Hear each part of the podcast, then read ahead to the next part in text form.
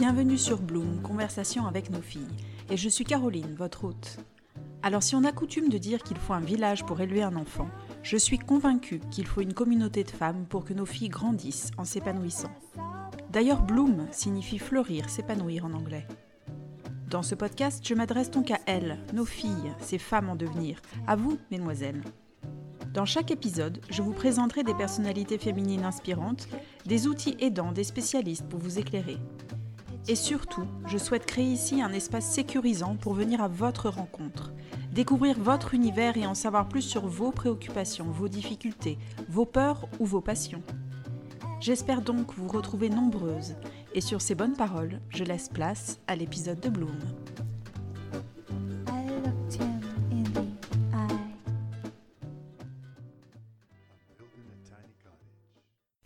Toutes et bienvenue dans le dixième épisode de Bloom, Conversation avec nos filles. Cette semaine encore, je reçois une invitée particulièrement inspirante, mais avant de commencer ma conversation avec elle, je voulais revenir quelques instants avec mon entretien euh, de l'épisode précédent avec Aminata. C'est fou parce que je l'avais invitée avant tout pour parler d'orientation et de comment trouver sa voie après le collège, après le lycée, et finalement on a parlé de tout autre chose que de ça. J'ai trouvé ses remarques et ses réflexions d'une grande finesse et d'une grande honnêteté, et vous savez que c'est un des objectifs de Bloom, comprendre les préoccupations des jeunes filles d'aujourd'hui.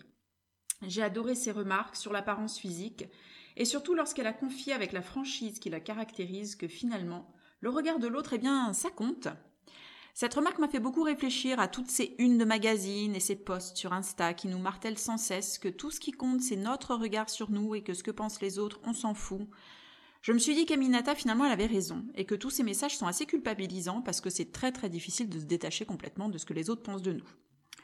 Je me suis dit que si on devait mettre un ordre de priorité, évidemment, la première place correspond à se plaire à soi-même avant tout. Donc oui, mademoiselle Z, qui nous avait envoyé un petit message dans un épisode précédent, continue à mettre des jupes si ça te plaît à toi.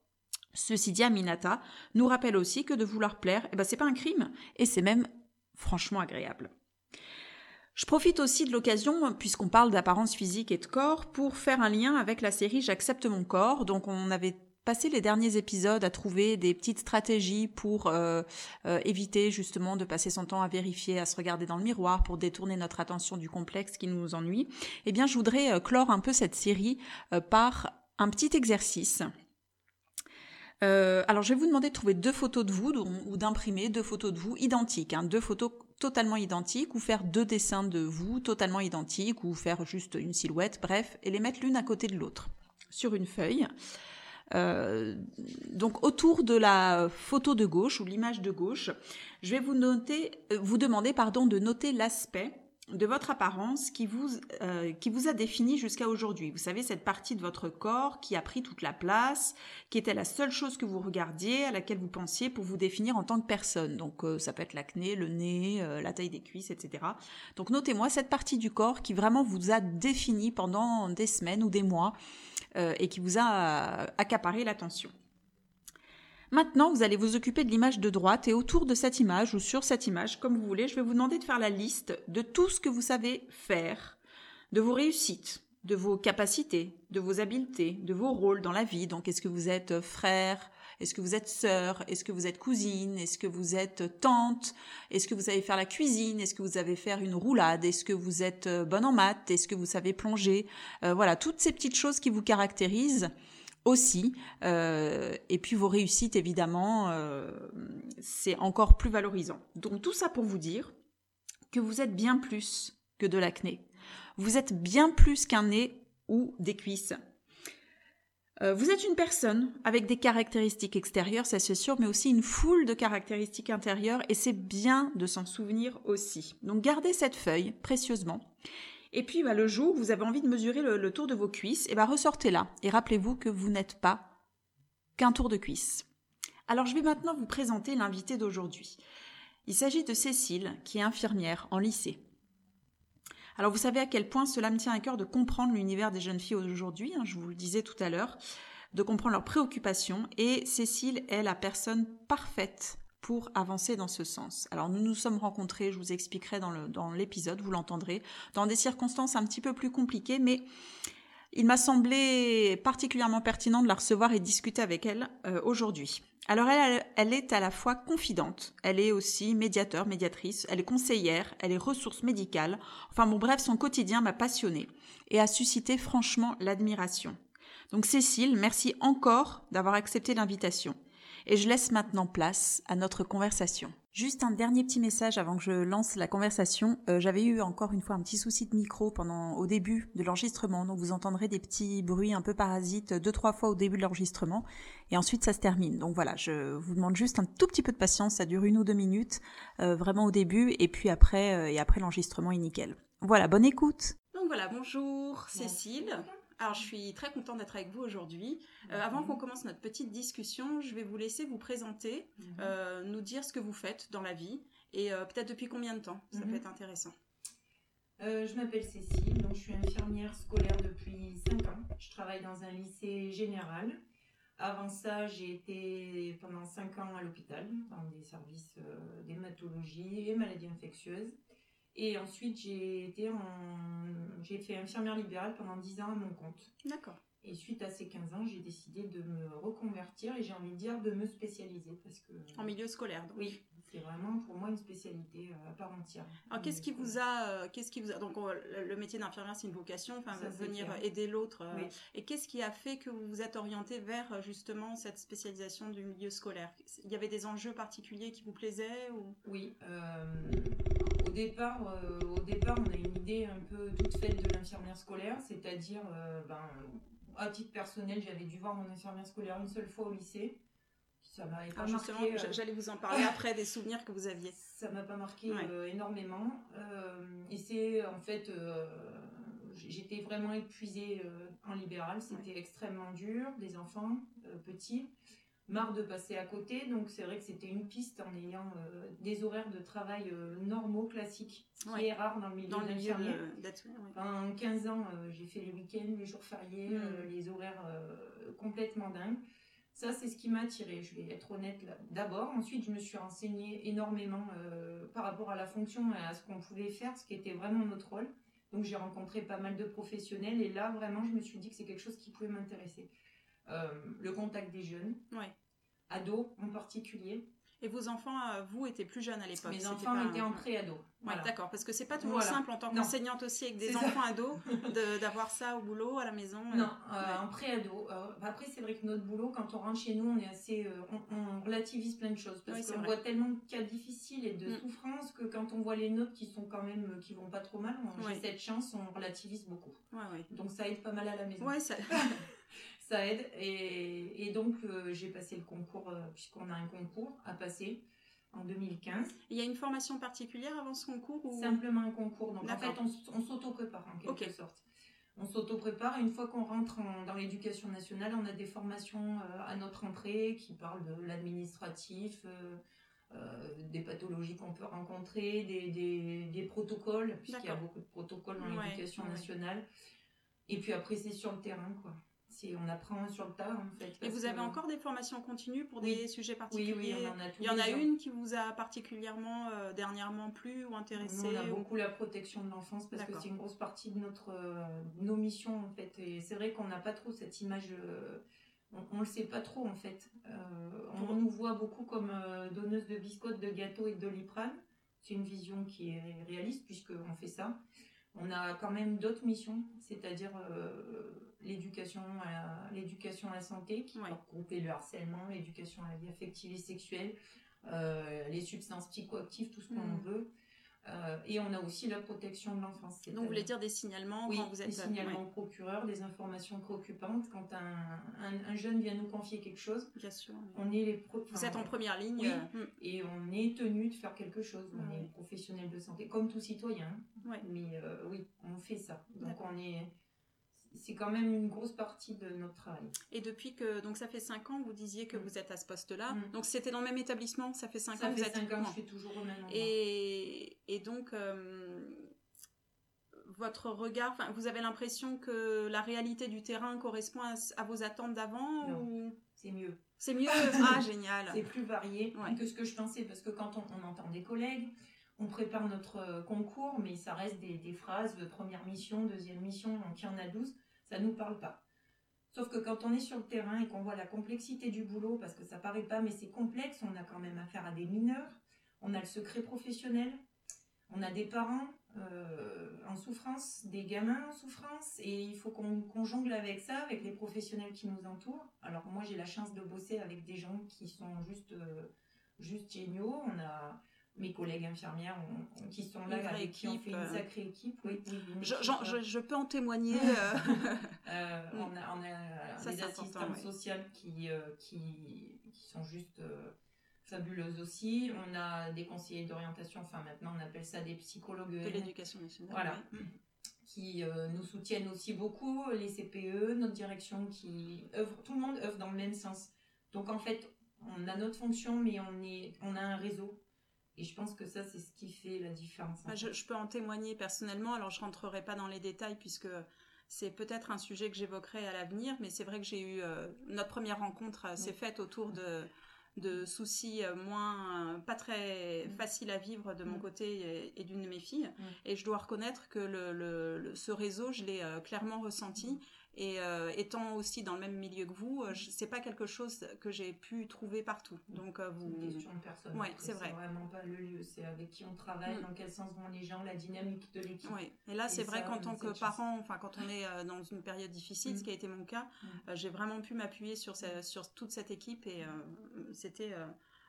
formidable. Donc, pour rembobiner un petit peu, mm-hmm. vous nous parliez tout à l'heure de, de l'infirmière quand vous étiez ado. Alors, vous avez des souvenirs? C'était non parce que je l'ai jamais. J'y suis, comme je vous le disais, j'y suis allée une fois et sinon je ne l'ai jamais vu. Donc c'était quoi les recours pendant votre adolescence à vous? Enfin, on a, on est de la même génération. Mmh. Enfin, mmh. vous êtes plus jeune que moi un petit peu quand même, mais euh, je ne sais pas. Ouais, bref, on s'en fiche. mais en tout cas, c'était quoi les, ressources que vous aviez vous pour toutes les questions? Est-ce que c'était dans la famille? Ma mère.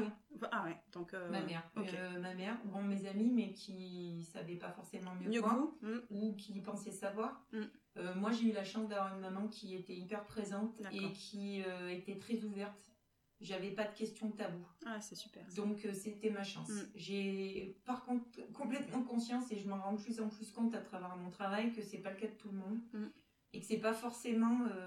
ça dépend beaucoup des représentations que qu'on a. J'entends beaucoup d'ados. c'est plutôt les filles qui viennent nous parler. Les garçons sont, se taisent, hein, parce que ça, c'est quand on est un garçon, on sait les pressions qu'il peut y avoir, euh, l'éducation, etc. Oui, un garçon ne doit pas avoir vraiment e-, exprimé trop ses émotions. Non, voilà, ça se fait pas, ça mm. fait pas bonhomme. Mm. Et du coup, euh, on a beaucoup de jeunes filles qui nous disent non, non, surtout n'en parlez pas à mes parents. Donc il y a cette représentation du parent presque asexué, hein, mm. qui n'a jamais été ado, qui est né adulte, responsable, etc. Et on doit déconstruire souvent ça. Et en fait, ils sont assez surpris quand euh, ils arrivent à en parler, qu'il ne s'est rien passé de dramatique, qu'on les a pas mis dehors, qu'on n'a pas été choqués. Hmm. Donc notre boulot, il consiste aussi en ça, c'est-à-dire refaire le lien. Voilà, refaire le lien, et on est obligé de le faire à un moment donné. Si c'est pas eux qui le font, souvent c'est nous, hmm. parce qu'on a cette responsabilité de prévenir les parents. Euh, quand les situation vraiment mal on est tenu au secret professionnel, donc si, si l'élève nous dit non, non, je veux pas que vous en parliez, on n'en parlera pas. Mais nous, on essaye quand même de travailler avec eux euh, pour qu'eux se sentent capables de, de, de, communiquer avec les parents mm. ou nous, on les appelle directement pour faire le lien, euh, transmettre mm. en fait, pour déclencher une mm. discussion. Nous, on est tenu d'appeler les parents et on leur laisse pas le choix que quand il y a danger. D'accord. Quand on ressent un danger, on n'a pas le choix. c'est tout, sauf si le danger vient des parents, bien évidemment. Donc c'est pas simple à chaque fois. Oui, bien sûr. Et euh, quand vous étiez ado, euh, est-ce que vous avez souvenir, donc votre maman a joué un rôle important, et, euh, des femmes inspirantes, soit de votre entourage, donc votre maman, ou, mm. ou célèbres, ou imaginaires, enfin, est-ce que vous avez souvenir de, personnalités féminines qui vous ont marqué ou inspiré Moi, j'adorais Simone Veil. Alors, j'étais pas fan, j'avais pas des posters ou quoi que ce soit, mais je sais que cette femme, elle a fait beaucoup avancer la liberté, enfin, le droit à disposer de son corps. Après, on n'était pas nous dans une époque où on avait tous les médias, donc euh, nous, on en était à la médiathèque. Hein, oui, vrai. Google, ça n'existait pas. Mm. Donc pour se renseigner, c'était mm. compliqué. Non, alors moi, les femmes qui m'inspiraient, c'était les femmes qui étaient autour de moi, qui étaient libres, qui étaient, euh, qui étaient, qui savaient ce qu'elles voulaient, et qui se donnaient les moyens en fait. C'est déjà. Les femmes indépendantes. Donc oui, c'était ça mes modèles. Mais non, dans les personnalités, oui, je vous dis, à part Simone Veil. Euh, oui, c'est vrai qu'on avait moins. on n'avait pas cet accès à tout ça, en fait. On disait que ce qu'on avait, c'était très local, en fait. Mm. C'est déjà un, bel exemple. Alors, on va parler vraiment de, votre travail aujourd'hui. si on doit résumer votre quotidien, quelles sont les problématiques les plus récurrentes que vous rencontrez concernant les jeunes filles? Alors, ce podcast, j'ai rien contre les garçons, non, hein, mais là, vraiment, c'est pour... le premier, tout premier, c'est le mal-être. Oui. C'est 80% de notre travail, en fait. C'est les difficultés. Alors, c'est beaucoup de, difficultés avec les parents, mhm. de communication avec les parents, le fait de ne pas se sentir comprise, euh, de ne pas se sentir libre, à tort ou à raison, mais en tout cas, de ne pas se sentir libre de pouvoir parler avec ses parents. Euh, ça, c'est une grosse difficulté. De pas...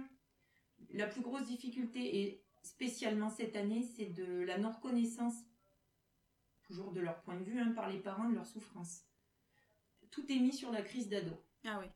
Et ça, cette crise d'ado, alors forcément, elle existe quelque part, mais tout mettre sur le fait que les, filles ou les garçons hein, soient ados, pour moi, c'est euh, dangereux. Mais c'est euh, intéressant. Il y a, je sais plus, il y a quelques jours, j'avais une conversation avec euh, une collègue. Hein. je, faisais des formations sur le climat scolaire et justement sur la gestion des émotions et aider les, apprendre aux élèves à autoréguler leurs émotions.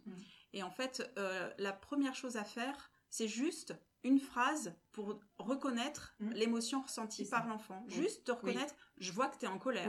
Et après, on peut... Euh, voilà, et moi je les guide dans ces... Pour communiquer, en général, ce que je fais, c'est je leur explique que ça sert à rien d'envoyer des reproches et qu'il faut euh, verbaliser la façon dont on se sent. Parce que quand on verbalise à son parent, euh, je suis triste, je suis en colère, l'autre peut pas te dire, mais non. Si, puisque c'est ce que tu ressens. Donc évidemment qu'il peut pas te dire le contraire. Donc en fait on leur apprend à parler différemment. D'accord. Je leur, euh, je, leur dis d'exprimer ce qu'ils ressentaient, pas des reproches, puisqu'on va au clash à chaque hmm. fois.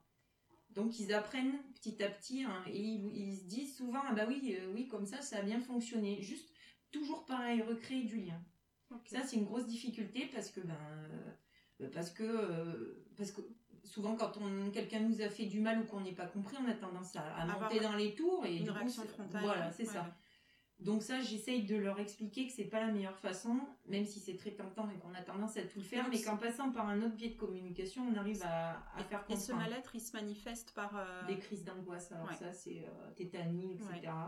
Donc ça aussi, on leur apprend à le gérer en respirant, et puis cette sensation de mort imminente qu'elles ont. Euh, ça, on essaye de leur dire aussi, c'est que dans ton esprit, parce que tu vas pas mourir tout de suite, mais ça c'est hyper impressionnant pour elles. Mm. Le problème, c'est que souvent, elles ne savent pas d'où ça vient, ils n'arrivent pas à identifier une cause. Il y a souvent des traumatismes antérieurs, beaucoup de harcèlement au collège. Qui ressort, qui ressort d'un coup euh, au lycée, on ne sait pas comment ça se ah passe, donc décrochage et tout derrière, enfin compliqué. Donc c'est des choses refoulées du collège qui euh, ressortiraient pour une raison X ou Y. Parce que pas, pas souvent bien pris en compte à la maison, parce qu'on minimise beaucoup le traumatisme que ça peut être, mm. sauf que ça touche vraiment à l'être euh, en construction, et donc ça, ça affecte vraiment euh, la personnalité derrière, la confiance en soi, mm. la confiance en les autres. Et cette dimension de harcèlement, vous avez le sentiment que ça a pris plus d'ampleur euh, ces, ces dernières années? Moi, je en parle 5 ans que je suis là, donc je peux pas avoir un recul de 10 ans. Oui. Euh, je pense que c'est aussi utilisé à tort et à travers. D'accord. Donc le vrai harcèlement. alors le vrai harcèlement, c'est surtout pour moi, hein, puisque je suis en cité scolaire et que je reçois aussi des élèves du collège, euh, au même titre que les élèves du lycée. C'est beaucoup au collège, au collège. parce que euh, on se rend pas forcément compte, mm. parce que immaturité, parce que ben, en construction, on fait ce mm. qu'on peut. Donc on essaye, euh, mes collègues les forment au, harcèlement assez mm. tôt pour euh, qu'ils identifient ça et qu'ils sachent parler en tant que victime, en tant que, que, euh, pas complice, quoi, un spectateur, voilà. Et que l'agresseur sache qu'il agresse. Oui. Voilà, parce que les gamins qui agressent sont souvent. Mais c'est pas simple. souvent mes élèves. Bien, quoi. Oui, oui, oui. Puis souvent mes élèves disent euh, non mais je rigole, c'est pour rire, on rigole. C'est ça qu'on essaye de démystifier mm. parce qu'on quand, c'est drôle, mm. on rigole tous en fait. Oui c'est ça. Il n'y a pas qu'un qui mm. rigole. Et puis euh, puis là, un, mot violent ou rabaissant, même en rigolant, ça reste un mot violent et rabaissant. C'est clair qu'il y a ce harcèlement là qui, qui fait quand même bien du. Enfin je sais que plus de la moitié des gamins qui décrochent, qu'ils ont été harcelés au collège et que ça n'a pas été pris en compte derrière. Il y a la dimension des réseaux sociaux. Nous, quand il y avait des, euh, quand à l'école euh, ou au collège, on, était, moi je me souviens qu'on mm. on se moquait de moi pour certains trucs, mais à la maison c'était fini, quoi. le week-end c'était fini. Nous, on avait pause alors que c'est non-stop. Voilà, c'est vrai. Il y a ça, il y a des situations familiales difficiles, forcément, des divorces, beaucoup. Beaucoup de séparations, beaucoup de familles recomposées qui ne sont pas faciles à vivre on n'accepte pas forcément le choix du nouveau, de la nouvelle euh, personne. Ça aussi, c'est un paramètre qu'on n'avait pas forcément quand on était. C'est énorme. Euh, bah non, euh, moi, je sais que quand moi j'étais au collège, c'était, on était minoritaires, les parents divorcés. Moi, mes parents ont divorcé quand j'étais bah, plutôt au lycée, mais c'est vrai que la plupart ah de mes amis. Maintenant, la donne est inversée. Et puis c'est vrai que il y a des, comme vous disiez, des familles recomposées, puis qui se redécomposent et qui se recomposent. C'est pas rare d'avoir des familles avec mm. Trois gamins qui sont pas du même père ou de la même mère c'est vrai que c'est assez déstabilisant. Alors, je dis pas que c'est bien, que c'est mal, mais ça crée quand même. Mm. Euh, pour les gamins, c'est pas très structurant, c'est pas sécurisant, ça c'est certain. C'est un sentiment que j'ai moi aussi euh, dernièrement, c'est ça, mm. c'est ce manque de structure et de sécurité. C'est ça, ils sont pas sécurisés. Et c'est ce qu'ils cherchent euh, beaucoup en fait. Ils ont besoin de trouver quelqu'un qui soit stable en fait et mm. qui à qui parler sans que ça bouge tout le temps. Et, c'est vrai qu'ils n'ont pas forcément à la maison, c'est compliqué pour, pour plein de plein de jeunes quoi. Mm. Donc euh, et ça on le ressent, ça c'est certain. Et tout ce qui est troubles alimentaires, euh, complexes, tout ça, y y a, vous avez. Euh, on en a pas, un peu moins j'ai l'impression. Oui. Je pense que la mode aussi des super maigres là, elle est un peu passé. passée. Alors maintenant on est plutôt en large, grosse poitrine, petite taille toute fine. J'ai fait un épisode avec une de mes filles justement qui est complexe parce qu'elle a pas des fesses assez grosses. alors, bah, nous, alors nous à notre époque il fallait vraiment être très très mince mm. et maintenant oui les formes changent donc ça. Alors je dis pas que c'est la solution à tout. En tout cas, euh, de mon poste à moi, je constate qu'il y a cinq ans, c'était une épidémie. Hmm. Et là, on a bien sûr des jeunes filles, mais vraiment très peu. Quoi. Alors moi, il y a, quelque chose qui m'avait interpellée aussi en discutant avec, euh, avec mes filles, avec une de mes hmm. filles, ma fille aînée. Quand elle me parlait, euh, en fait, avec ses mhm. euh, dernièrement, elles, se, elles étaient gênées de s'habiller de façon féminine, décolletée, etc. Et c'est mal vu mhm. euh, vis-à-vis des filles et vis-à-vis des, jeunes hommes aussi, mhm. d'être féminine, décolletée, jupe, etc. Et elles ont sexualisé. ouais. Et, et euh, alors bon, je veux pas dire qu'à mon mais je le ressentais moins il y a quelques années en fait. Et j'ai jamais, ouais, je, je me souviens. Alors bon, il y avait vraiment des extrêmes entre guillemets, celles qui étaient vraiment habillées très court et tout ça, mais oui, je me rappelle pas d'avoir eu cette pression. Mais encore une fois, on n'avait pas les réseaux sociaux. Ouais. Et ça, ça a changé complètement la donne. Je, il y a ce problème de, il y a ce problème du regard des garçons sur les filles, mais il y a aussi le problème des filles sur les filles. Oui, oui, oui, mais exactement. Parce que en fait, euh, quand on est en, en, éducation, euh, il y a une question qui dit euh, une fille qui s'appelle, qui, qui s'habille trop court, c'est qu'en fait, elle, elle, elle, a envie de, elle cherche, elle cherche. Mm. Donc, euh, bah oui, les garçons disent bah oui un peu, d'autres non, non. Enfin, c'est très, c'est très varié. Mais quand je leur dis, est-ce que quand vous voulez vous habiller d'une façon ou d'une autre le matin, vous allez penser au regard des, autres? Oui, des garçons, oui, mais des filles aussi. Et entre elles, les filles sont super sont super dures les filles jugent autant les filles que les garçons peuvent le faire. Oui, peut-être même plus durement. et puis en plus, avec ça, peut plus d'impact. Vous parliez des réseaux sociaux, mais c'est vrai qu'elles ont pris l'habitude de faire des commentaires sur tout. On, peut mettre un commentaire sur tout, donc on a des choses à dire sur tout et on se permet de dire. Il n'y a pas de filtre, il y a des pseudos, donc on peut tout dire, euh, des trucs qui n'ont pas grand intérêt. Moi, je le vois sur le compte Insta. Euh, enfin, tout est permis, quoi. Mm tu pourrais pas dire ce que tu dis en commentaire sur les réseaux. Bon, ça c'est une évidence, mais tu pourrais pas le dire à quelqu'un en face. Ouais, c'est sûr. Et donc, euh, c'est compliqué après de faire la différence entre ce qu'on peut dire sur les réseaux ou dans la vraie vie. C'est pas simple.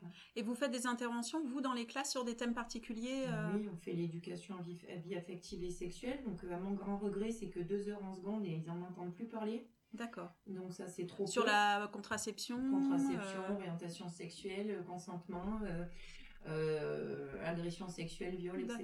Oui, oui, mais c'est que deux heures. C'est hyper. Rien, enfin, euh, c'est une question euh, sûrement bête, mais par rapport au plaisir ou au sens. Vous en parlez de ça oui, aussi bien sûr. Mon Le but, c'est pas de faire peur avec toutes les IST. Enfin, le mm. but, il est pas là. Mm. faire l'amour et avoir des relations sexuelles, c'est d'abord un, c'est d'abord du plaisir. C'est pas juste avoir peur de choper une IST ou de tomber enceinte. Mm. Ça existe, Bien sûr, bien sûr. Et puis c'est votre rôle de, Mais il faut aussi euh, démystifier ce truc-là et puis euh, parler plaisir, parce mm. que si tout le monde le fait, c'est que ça doit pas être aussi mal que ça. les rassurer en fait. parce que souvent, euh, j'ai remarqué, enfin, mm. les, jeunes avec qui, ou mes élèves mm. ou autres qui parlent de, sexualité, c'est soit ce qu'ils voient sur YouPorn, donc, merci, soit bah, voilà tout le truc très médical en fait au collège. mais, mais entre les deux, Il n'y a, pas, y a pas vraiment, et comme vous le disiez tout à l'heure avec les familles, bah, on va pas non plus parler de ça Ben, facilement. C'est pas simple. C'est pas ouais. simple. Et Mm. puis, je vous dis, il y a cette barrière euh, que, qu'il y ait ou pas, parce que des fois, il y est vraiment. Oui, oui, bien euh, sûr. Mm. Mais des fois, il n'y est pas, et les Mm. parents attendraient que les jeunes y parlent. Et il y a des mamans qui me disent, mais moi, je tends la perche, mais il n'y a pas moyen. Bah ouais, Ouais. parce que bah, parce que c'est super euh, gênant de parler sexualité avec ses parents, quoi. Donc ça, c'est un, un sujet que Mm. vous abordez en classe. Et il y a des choses autour de la drogue, peut-être ou la des... drogue, les ouais. substances psychoactives. Euh, là, cette année, c'est un gendarme qui le fait, mais D'accord, ouais, c'est ce que j'allais dire. Vous avez oui. peut-être des partenaires Oui, oui, aussi. bien sûr, euh, on peut pas, on n'a pas le temps de tout faire. C'est un gendarme qui s'en occupe, qui parle sécurité routière et qui parle de leurs idées reçues, qui est pas là dans le but de, voilà, il vient pas en tenue pour leur faire peur. Euh, il est extrêmement pédagogue et, euh, et il parle vraiment de, de leurs paroles à eux. Ouais. C'est très très formateur. Moi, Ouais, c'est bien. bien. euh, C'est bien d'avoir un bon interlocuteur Ouais. parce que j'ai déjà vu des interventions de gendarmes ou de policiers formidables, Oui. mais d'autres beaucoup moins. Enfin, Oui, c'est- oui, ben c'est de la terreur, quoi. C'est vous risquez ci, vous ça. risquez ça? On sait que ça marche pas. Mm. Juste lors de- nous, le but dans toutes les éducations qu'on fait, mais sur n'importe quel sujet, c'est je vous donne les éléments. Vous les prenez, vous les prenez pas, mais vous avez de quoi euh, faire un, un choix euh, conscient avec ce qu'on vous a donné. et adapté à Adapté. votre quotidien. votre Après, réalité, euh, oui. je veux dire, c'est complètement euh, aberrant de se dire, euh, parce que je vais leur dire que le tabac donne le cancer, ils vont pas fumer. Enfin, si ça Mhm. marchait, ça se saurait. Mhm. Ça ne marche pas. Mm. Maintenant, tu as les infos, tu fais ton choix éclairé avec les infos que tu as. Et puis peut-être que ce qu'on t'a dit, ça aura, ça aura des répercussions plus tard. On espère. On n'a pas de recul là-dessus. On ne sait pas ce qui, que ça devient. Ah oui, c'est sûr. Euh, les éducations à la vie affective et sexuelle, c'est pareil. Ils les ont en seconde, mais il y en a qui sont déjà rentrés dans la vie euh, sexuelle. Sexuel, oui. D'autres pas du tout. Mm. Donc qu'est-ce qu'ils prennent pendant qu'on parle? Ils prennent ce qui les intéresse sur le coup. Mm. Tout ce qu'on va dire autour. euh, voilà, donc oui, euh, il faudrait que ce soit tous les ans, que ce soit un truc. Le problème, c'est que ben on n'a pas les moyens de le faire, quoi. On n'a pas les heures, on n'a pas, on, a- on peut pas. Ah, je- Former des secondes, c'est deux heures par classe. On a sept classes par ah oui, c'est Ça fait 14, euh, fait 28 heures. ouais, c'est énorme. Juste pour les secondes. Ouais, c'est énorme. Donc je vous. Alors justement, si vous, dans un monde idéal, si on avait une baguette magique, quels seraient les besoins que vous estimez euh, euh, nécessaires pour pouvoir accompagner efficacement euh, les jeunes filles? De quoi elles manqueraient pour être vraiment... euh, à tous les niveaux? Oui. Si j'avais vraiment Oui, oui. déjà des psychologues remboursés, déjà d'une, Ouais. des plein de psychologues remboursés. Et enfin, je veux dire, dans, dans le cadre scolaire, dans, Dans l'établissement, ben, ouais, des des psychologues psychologues remboursés. ici, Ouais, ouais. ok. Euh, voilà, ça éviterait d'emboucaner les urgences et, et, et voilà, moi je voudrais quelqu'un qui soit là à plein temps, qui puisse écouter. Gérer les urgences parce que et quelqu'un de professionnel, ouais. Je veux dire, est infirmière, Mm. on n'a pas les compétences d'un psychologue. Mm.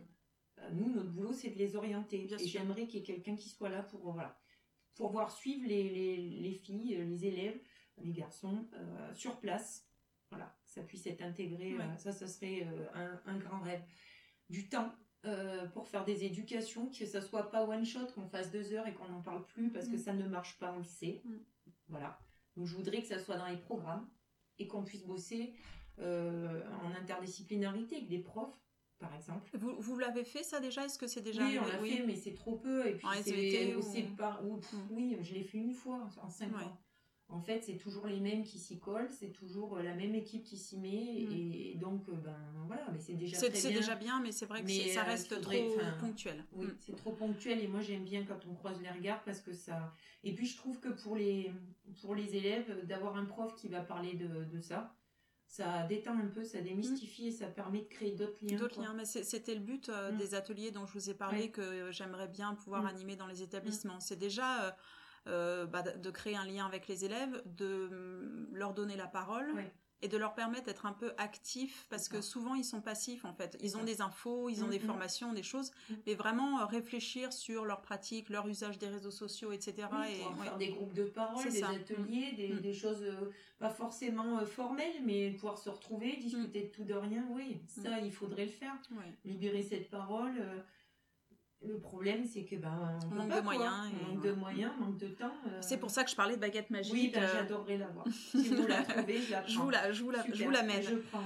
Alors, je- on, on va finir parce que ça fait Mhm. déjà un petit moment qu'on parle, mais euh, je- on discutait tout à l'heure. Vous avez un- ouvert un compte Instagram qui est Mhm. absolument une, une pépite. hein. J'avoue que je me régale à, à- à regarder ça et, et d'autres personnes autour de moi aussi.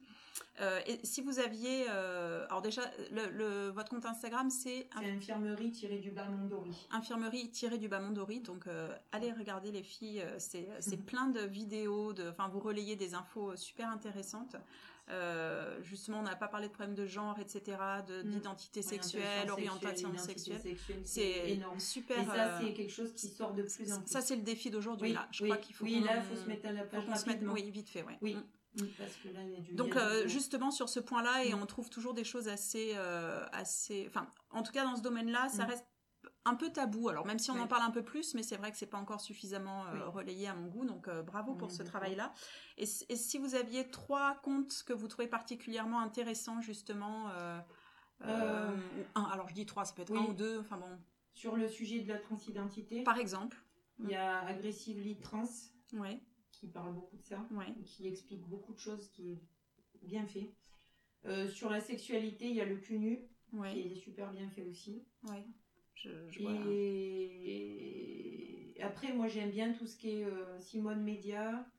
Euh, j'aime bien Combini. Il y a plein. Ah oui, beaucoup. oui, oui. Il y a plein de vidéos avec Combini, des témoignages qui parlent parce que je trouve que de parler d'un sujet quand c'est quelqu'un qui vraiment l'a vécu, ça change tout. Mm. J'en mets beaucoup des vidéos de témoignages parce que quand on en parle aux jeunes, ils nous disent souvent mais c'est bien cette action, mais est-ce qu'on pourrait pas avoir quelqu'un qui témoigne? Ouais. Et je sais que ça ils apprécient. Mais en fait, euh, on s'est aperçu euh, alors, en neurosciences que Mm. quand une personne est en face d'une autre personne Mm. qui est vulnérable, qui Mm. montre un signe de vulnérabilité, elle est plus ouverte à accueillir. Bien euh, sûr, il y a de l'empathie. Ouais.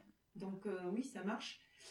Oui, c'est en gros c'est oui, je- il y en a Allez, pas d'autres les- trois, euh, mais c'est déjà, c'est Ouais. déjà des bons conseils. Donc Mm. merci en tout cas Cécile. Merci Pour aujourd'hui, il y a- on a dit pas mal de choses intéressantes et puis, euh, et puis ben, j'espère à bientôt. Et ben moi aussi, j'espère à bientôt. J'espère que l'épisode d'aujourd'hui vous aura plu et je suis ravie que vous ayez répondu présente cette semaine encore. Vous savez que j'ai à cœur de vous apporter quelques outils concrets et clés utiles à vous, les bloomeuses, pour que vous puissiez poursuivre votre chemin en vous épanouissant. Si vous avez aimé ce podcast, s'il vous a été utile, merci de le partager aux jeunes filles autour de vous et via les réseaux sociaux. Si vous voulez vous aussi mettre votre pierre à l'édifice, vous pouvez soutenir l'émission en mettant 5 étoiles sur l'application iTunes. Cela nous permettra d'être plus visibles et de soutenir encore plus de jeunes filles. Pour finir, vous le savez, j'ai besoin de vous les bloomeuses. Écrivez-moi un message sur SoundCloud, sur l'application podcast iTunes ou sur la page Instagram de l'émission bloom.lepodcast. Donc bloom b l o o m point le podcast tout attaché. Envoyez-moi vos questions, vos témoignages, je les partagerai à l'antenne lors d'une prochaine émission du Courrier des bloomeuses. Voilà, j'ai tout dit et je vous donne donc rendez-vous la semaine prochaine.